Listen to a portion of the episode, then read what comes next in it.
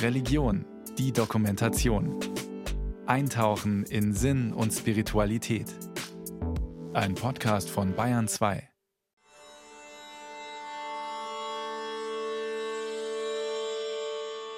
Dass in dieser Zeit einer aus deutschen Landen, Eckehard mit Namen, Doktor und Professor der Heiligen Schriften aus dem Orden der Dominikaner, mehr wissen wollte, als nötig war – und nicht entsprechend der Besonnenheit zahlreiche Glaubenssätze vorgetragen, die den wahren Glauben in vieler Herzen vernebeln, die er hauptsächlich vor dem einfachen Volke in seinen Predigten lehrte und die er auch in Schriften niedergelegt hat.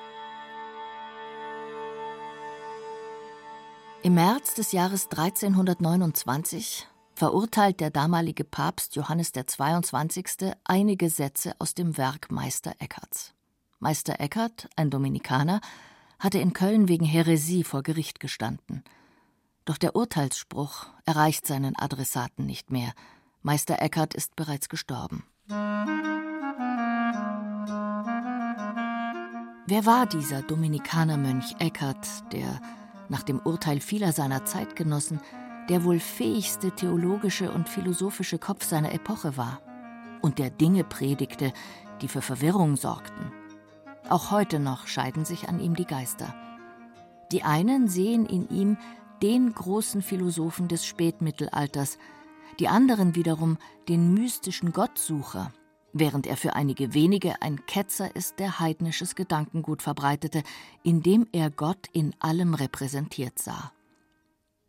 Vermutlich 1260 in der Nähe des thüringischen Gotha geboren, tritt Eckart von Hochheim in den Orden der Dominikaner ein, studiert an deren Hochschulen Theologie und Philosophie. Er ist hochbegabt, und so schickt ihn die Ordensleitung zum Studium nach Paris, an die damals renommierteste Universität Europas. Er erwirbt den Titel des Meisters, wird dort Professor. Kurz Zeit später erhält er von seinem Orden das Amt des Provinzials. Ihm obliegt die Aufsicht über die Klöster in der Provinz Sachsen, wenig später auch über die in Böhmen. Während dieser Zeit schreibt und lehrt Meister Eckhart Theologie und Philosophie auf Lateinisch, der damaligen Gelehrtensprache. Seine Predigten allerdings hält er auf Deutsch, weil ihm daran gelegen ist, von möglichst vielen Menschen verstanden zu werden. Eckharts Ideen sind für die damalige Zeit revolutionär. Der Theologieprofessor Edward Fröhling Das eigentlich Moderne würde ich sagen, ist die Annahme, dass jeder Mensch und wirklich jeder Mensch, da er nach Gottes Bild geschaffen ist, eben vernunftbegabt ist und berufen, wirklich zu einem Leben in Verantwortung und Freiheit und in Verantwortung auch für die Welt und seine Mitgeschöpfe. Also im Grunde selber schöpferisch zu sein. Der Eckart sagt sehr oft, Mitschöpfer Gottes zu werden. So schreibt Meister Eckart. Wir werden völlig in Gott umgeformt und in ihn verwandelt. Auf gleiche Weise wie im Sakrament das Brot verwandelt wird in den Leib Christi, so werde ich in ihn verwandelt, dass er selbst mich hervorbringt. Beim lebendigen Gott ist es wahr, dass da kein Unterschied besteht.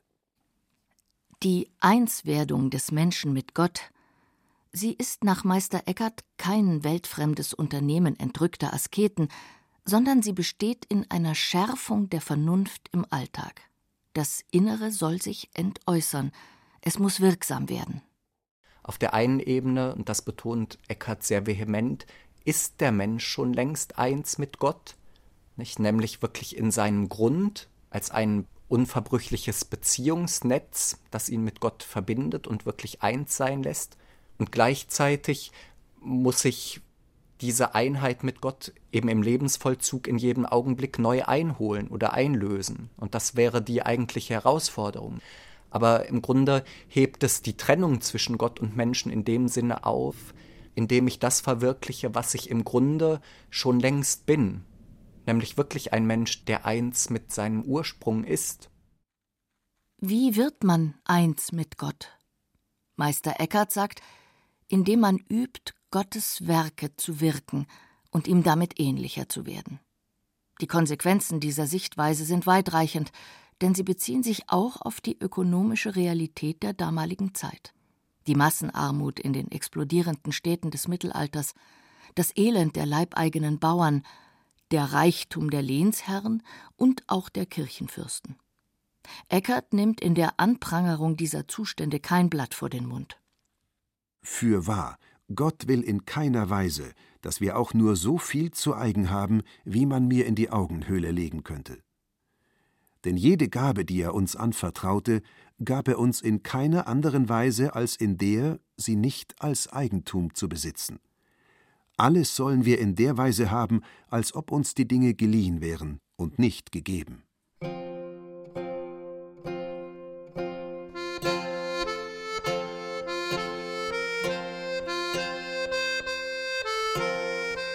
Der Dominikanerorden und damit auch Meister Eckert waren Teil einer Armutsbewegung, die sich gegen ungerechte gesellschaftliche Strukturen engagierte, auch dadurch, dass sie bewusst auf persönlichen Reichtum verzichtete. Der Mensch wird nicht durch seinen Besitz definiert, sondern in seiner Gottebenbildlichkeit gesehen. Im Spätmittelalter gehen diesen Weg auch die sogenannten Beginen, die wahrscheinlich erste weibliche Selbsthilfegruppe der Geschichte.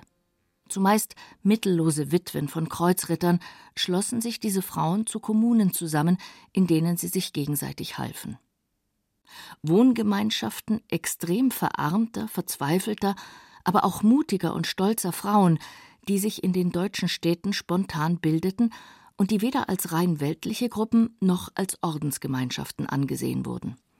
Die Beginen waren der offiziellen Kirche ein Dorn im Auge, weil niemand so genau wusste, um was es ihnen ging und was sie bei ihren Zusammenkünften besprachen.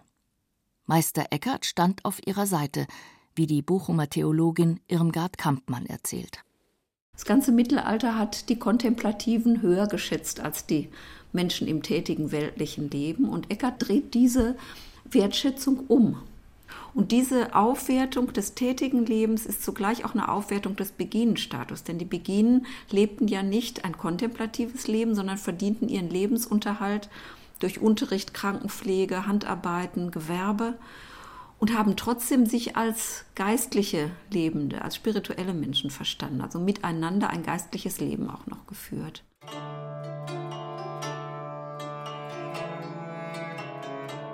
Die Beginen so das gängige Vorurteil im Spätmittelalter, schienen freigeistigen Ideen gegenüber besonders offen zu sein, und in diesen Verdacht kam natürlich auch Meister Eckert, der diesen Frauen, wie die meisten seiner Glaubensbrüder, seelsorgerisch und beratend zur Seite stand.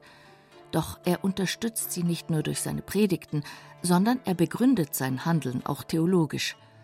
Der Glaube an Gott, die Einswerdung mit ihm, als Teil der weiblichen Seite in jedem Menschen. Bei Eckert sehe ich eine Struktur des Lebens wie ein Einatmen und Ausatmen. Ein Einatmen heißt, ich bin offen für die Wirklichkeit. Ich stelle mir die Wirklichkeit nicht zu durch irgendwelche festen Meinungen, Befürchtungen, feste Bilder, die ich im Kopf habe, sondern ich bin wirklich offen für das, was jetzt ist und sich jetzt zeigt. Das ist diese Empfänglichkeit. Und der zweite Schritt bei Eckhart ist aber, dass ich fruchtbar werde aus dem, was ich empfangen habe. Das heißt, mich dann wirklich in die Welt hineinstelle und gucke, was zu tun ist. Nimm dich selbst wahr. Und wo du dich findest, da lass dich. Das ist das Allerbeste. Du musst wissen, dass sich noch nie ein Mensch in diesem Leben so weitgehend gelassen hat, dass er nicht gefunden hätte, er müsse sich noch mehr lassen. Soweit du ausgehst aus allen Dingen, so weit geht Gott ein mit all dem Seinen. Das ist ein Bereich, in dem Eckarts Gedanken politisch wirksam werden, nämlich eher indem er wirklich diese, wie man auch immer es nennen will, mittelalterliche Frauenbewegung in ihrem Drang nach Freiheit, auch in ihrer Befreiung von kirchlichen und gesellschaftlichen Zwängen, ich würde sagen, das ideologische Futter gibt, was im Grunde Menschen ermutigt, ihre eigene Freiheit und Vernunft zu leben, jenseits gesellschaftlicher Zwänge. Und das, glaube ich, sorgt für einigen Zündstoff innerhalb des Gesellschaftssystems. Auch wenn das, glaube ich, nicht so geplant ist als Befreiungstheologe im modernen Sinne nicht. Aber Menschen ermutigt zum Widerstand. Dieses Loslassen, einer der zentralen Punkte in der Theologie Meister Eckharts, ist das, was ihn für die Moderne so wichtig macht. In einer Welt voller Hektik und Zwang zum Aktivsein erscheinen seine Gedanken hierzu als eine wertvolle Alternative. Wichtig ist jedoch zu sehen, dass Meister Eckhart mit Loslassen nicht die völlige Weltabgewandtheit meinte, sondern eher eine Reinigung der Seele, die Unterscheidung dessen, was wichtig und was unwichtig für das tätige wie auch das spirituelle Leben ist. Für Eckhard Wolz-Gottwald, Philosophieprofessor in Münster und Yoga-Lehrerausbilder, ist diese Differenzierung wichtig. Das heißt, von was gilt es loszulassen? Gilt es vom Wohlstand loszulassen oder von Anerkennung loszulassen? Seines Weges ist, man kann von vielem loslassen, das ist aber nur die Oberfläche, noch die Schale. Letztendlich gilt es, von sich selbst loszulassen. Das heißt, von seinem ganzen Weltbild, von seinem Selbst, was man aber gar nicht ist. Von einem Selbstbild, das aufgebaut ist auf Anerkennung, auf Wohlstand, auf sinnlichen Freuden. Wir können uns dann fragen, sind wir das dann wirklich? Gott ist für Meister Eckhart keine Person im Himmel, sondern er ist das eine Allumfassende. Die vielen Dinge, die uns trösten können und ablenken in unserem alltäglichen Leben, stehen nur dann in einer Konkurrenz zu Gott, wenn sie losgelöst sind von dieser Einheit. Das heißt, wenn der Blick nur auf die berufliche Karriere gerichtet ist, das persönliche Renommee, das Einkommen, dann löst sich der Mensch aus seiner Eingebundenheit ins Ganze, ohne Bezug zum Göttlichen. Für Meister Eckhart wäre eine solche Lebensweise die Garantie dafür, niemals glücklich werden zu können. Was für ihn zählt, ist die Abgeschiedenheit, wiederum nicht zu verstehen als esoterisches Wolkenkuckucksheim, wie Eckhard Wolz-Gottwald beschreibt. Das heißt, nicht den Fernseher und alles andere wegwerfen, sondern die innere Loslösung haben, den Ausschaltknopf zu finden. Und das natürlich für alle anderen Dinge auch. Das heißt, ich kann mitten in der Welt leben, aber bin innerlich frei und kann mit der Welt in einer authentischen und echten und vernünftigen Weise umgehen. Er nennt das dann Abgeschiedenheit, um ganz provozierend zu sagen, ja Leute, Abgeschiedenheit ist das große Ziel. Aber es geht nicht darum, dass ihr von der Welt weggeht, dass ihr die Welt verlasst, sondern dass ihr mitten in der Welt lebt und in diesem Leben, mitten in der Welt, eine innere Freiheit und innere Loslösung habt. In allem steckt noch dein Eigenwille. Nie steht ein Unfriede in dir auf, der nicht vom Eigenwillen kommt, ob man es merkt oder nicht. Nicht das ist Schuld, dass die Umstände oder die Dinge hindern, sondern du selbst bist es in den Dingen, der dich hindert. Denn du verhältst dich in ungeordneter Weise zu den Dingen. Abgeschiedenheit, Loslassen um der lebendigen Entwicklung willen und nicht als völliger Rückzug aus der Welt. Meister Eckhart ist ein Theologe des Hier und Jetzt, ein Denker, der lange vor der Epoche der Aufklärung die Evangelien nicht nur als spirituelle Ressource sieht, sondern vor allem als Quelle vernunftgeleiteter Einsicht in das Mysterium des Glaubens. Eckhart sagt aber auch, dass der Verstand alleine nicht ausreicht, um die Wahrheit der Offenbarung zu erkennen. Was hinzukommen muss, ist eine spirituelle Erkenntnis, die nur aus der eigenen Lebenspraxis entstehen kann. Das ganze Leben muss verstanden werden als ein einziger Übungsweg. Persönliches Dasein ist der Ort, an dem der Mensch den Geheimnisgrund seiner Gottähnlichkeit erfährt. Es ist ein Fünklein, das in jeder Seele glimmt und entfacht werden will. Eckhard Wolz-Gottwald hierzu und er sagt, alle rationalen Fixierungen auf Gott, alle Bestimmungen reichen letztendlich nicht aus. Wichtig ist, nicht Gott gut zuzuschreiben, sondern das Gute letztendlich selbst zu erfahren und zu leben, in der Gottesgeburt aus dem Guten heraus zu leben. Und dann braucht man letztendlich gar keine Worte mehr, sondern lebt man. Aber um dahin zu kommen, ist es durchaus sinnvoll, mit Worten, mit Denken und mit Philosophien und Modellen zu arbeiten.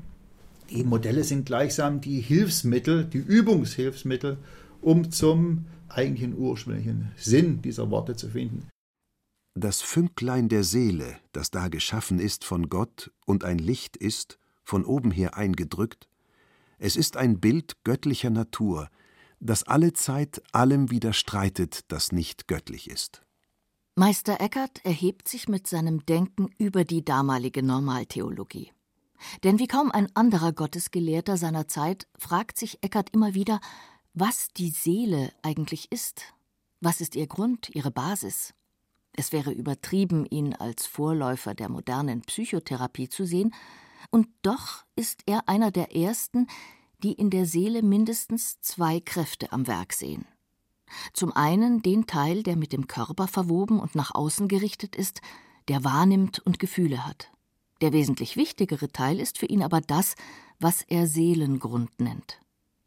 Er ist mit dem Verstand nicht zu erfassen und doch dasjenige, in dem Gott am stärksten zu spüren ist, wie die Theologin Irmgard Kampmann beschreibt. Der Seelengrund ist das, woraus all dieses seelische Leben kommt. Es ist aber selbst überhaupt nicht bestimmt oder bestimmbar. Es hat keine Inhalte. Es ist reiner Ursprung, reines Lebendigsein, genauso wie die Gottheit als Grund des göttlichen Lebens auch eigentlich nichts ist. Und beide Seelengrund und Gottheit darin eins sind, dass sie nichts sind. Es ist also nicht etwas, was jenseits von allem ist, sondern was in allem als der eine Ursprung ist. Der Seelengrund ist nicht ein jenseitiges Leben in der Einheit Gottes, was wir nach dem Tod vielleicht geschenkt bekommen, sondern es ist das aktuelle und alltägliche Dasein, aus dem wir jetzt schon leben. Wir sind bereits in einer Unmittelbarkeit zur Gottheit und schöpfen direkt aus diesem göttlichen Fundus. Dieses fundamentalere Verständnis von Seele, so Meister Eckhart, bedeutet, dass der Mensch jederzeit zu einem Leben aufbrechen kann, das authentisch und echt nur aus ihm kommt und mit dem er in die Welt geht. Werde, der du bist, und behalte deine Erkenntnisse nicht für dich. Wie wichtig dies für unsere Zeit sein kann, zeigt der Münsteraner Psychotherapeut und philosophische Praktiker Thomas Poletnitschek der sich in seiner therapeutischen Arbeit stark an dem Denken und der Spiritualität Meister Eckharts orientiert. Für mich ist Eckhart ein Denker der Selbststeigerung.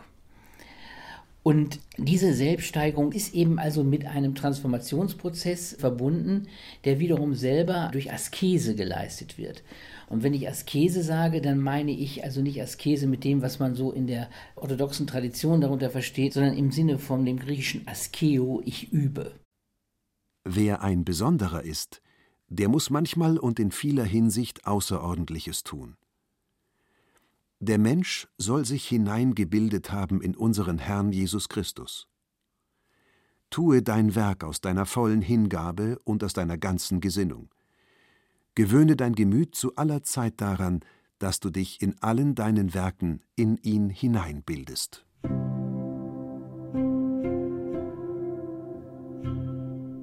Der Übungsweg, den Meister Eckhart meint, beinhaltet auch, nicht ständig nach dem Sinn des Lebens zu fragen, sondern sich ihm anzuvertrauen. Ein Leben ohne Warum, sagt Eckhart. Für Thomas Poletnicek ist diese Aussage von unschätzbarem Wert in der Seelenheilkunde. Ich merke, dass vor allen Dingen also dieses Leben, das kein Warum bekennt, für mich in der Begleitung von Menschen wichtig ist. Als philosophischer Praktiker, aber eben auch als äh, Psychotherapeut. Nämlich nicht also auf irgendetwas hinaus zu wollen, ne? sondern eben einfach also eine grundsätzliche Offenheit mitzubringen, die also abwartet und sich einlässt auf die Dynamik, die da kommt. Dieses sich einlassen auf das eigene Nichtwissen. Ne? Das hat für mich eine gewisse Ähnlichkeit. Dem Menschen wird durch Meister Eckhart eine Kraft zugesprochen, die die Theologie vor ihm nur in Gott sehen wollte. Schöpfer des eigenen Lebens und nicht mehr nur das auf die Gnade Gottes wartende Wesen. Trotz des wenigen, was wir heute über das Leben Meister Eckharts wissen, scheint es jedoch als ziemlich sicher, dass diese Ideen zwar im Volk sehr großen Anklang fanden, bei einigen Theologen und Kirchenoberen jedoch nicht nur auf Ablehnung, sondern sogar auf Feindschaft stießen. Eckarts Nähe zu den Beginen, seine Betonung des tätigen Lebens, seine Beredsamkeit und seine hohe Intelligenz weckten Argwohn und Neid. Im Jahr 1324 wird Meister Eckert von seinem Orden nach Köln geschickt, um an der dortigen Klosteruniversität zu unterrichten. Ein Jahr später wird er zu einem Fall für die Inquisition. Obwohl die meisten seiner Mitbrüder zu Meister Eckert stehen, eröffnet der Kölner Erzbischof Heinrich von Firneburg ein Verfahren gegen ihn. Sein Denken, aber vor allem sein Wirken wird unter die Lupe genommen, und der Verdacht liegt nahe, dass Meister Eckert schon länger im Visier der kirchlichen Würdenträger ist. Ein Verdacht, den auch der Theologe Edward Fröhling teilt. Inhaltlich, wenn man sich die verurteilten Sätze anguckt, ist der Hauptanklagepunkt wirklich, jedem Menschen eine eigene Gotteskompetenz zuzuschreiben, auch ohne Vermittlung der Kirche oder irgendeiner anderen Zwischeninstanz, dass Gott wirklich in jedem Menschen spricht, qua Vernunft. Auf der anderen Seite ist es höchstwahrscheinlich, dass dieser Prozess eben nicht nur sachliche Gründe hatte, sondern auch in dem Sinne aus einem politischen Interesse kam, dass man ja im Grunde den Eckert als eine unbequeme Person loswerden wollte.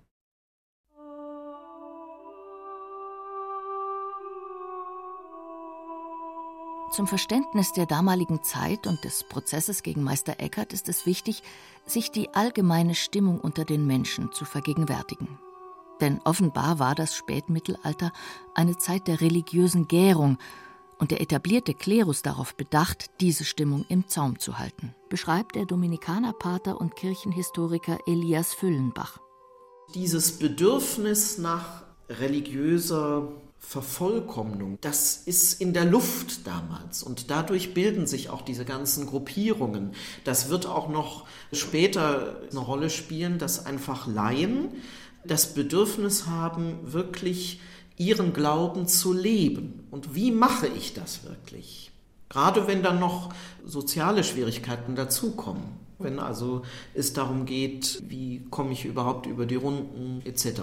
Stelle ich mich dann salopp gesprochen einfach nur in einem Kloster an und bitte, dass man mir irgendwelche Almosen oder Brot gibt? Oder versuche ich als Gruppe mir auch selbst zu helfen? Sich selbst zu helfen versucht anscheinend auch der Kölner Erzbischof, der sich für sein Bistum auch einen finanziellen Nutzen verspricht. Ja, natürlich konnte der Kölner Erzbischof oder überhaupt die Beteiligten am Prozess konnten durch das Prozessverfahren auch äh, wirtschaftliche Gewinne erzielen, denn das Ganze musste ja bezahlt werden. Und naja, nicht? Also es äh, gab durchaus Gründe, solche Prozesse teilweise auch in die Länge zu ziehen oder dann eben also Strafen zu erheben, mit denen man dann eben auch also seine Kasse füllen konnte. Über 100 Punkte aus der Lehre Meister Eckerts werden einer genaueren Prüfung unterzogen. Sollten sie als ketzerisch gebrandmarkt werden, würde das seinen Tod bedeuten. In einem ersten sogenannten Lehrprozess wird eine Anzahl seiner Texte als mit dem Dogma der Kirche nicht zu vereinbarend erachtet. Zudem seien sie geeignet, die Ungebildeten zu verwirren. Es gibt von ihm natürlich viele Stellen, also beispielsweise, wenn er über die Gelassenheit spricht. Wir verstehen das immer gerne falsch, weil wir dann an unsere Gelassenheit denken. Aber Gelassenheit bei Meister Eckhart meint eigentlich eher dieses ja sich selbst lassen, dass ich meinen eigenen Willen lasse und mich ganz von Gott füllen lasse. Und das sind alles so Dinge, die damals in der Theologie teilweise diskutiert wurden, aber wo man sich auch nicht sicher war ob das nicht doch einfach zu weit geht. In dieser heiklen Situation wendet sich Eckert direkt an den Papst, indem er eine Rechtfertigungsschrift verfasst. In ihr widerruft er von vornherein alles, was zu einem Gegenstand des Prozesses werden könnte. Papst Johannes der 22. lehnt diesen Einspruch zwar ab, doch er wandelt den Prozess in ein Lehrbeanstandungsverfahren um. In dessen Verlauf werden nur noch 28 Thesen Meister Eckarts als nicht konform angesehen. Der große Philosoph und Theologe erlebt diese Wendung nicht mehr. Er stirbt vor der Urteilsverkündung.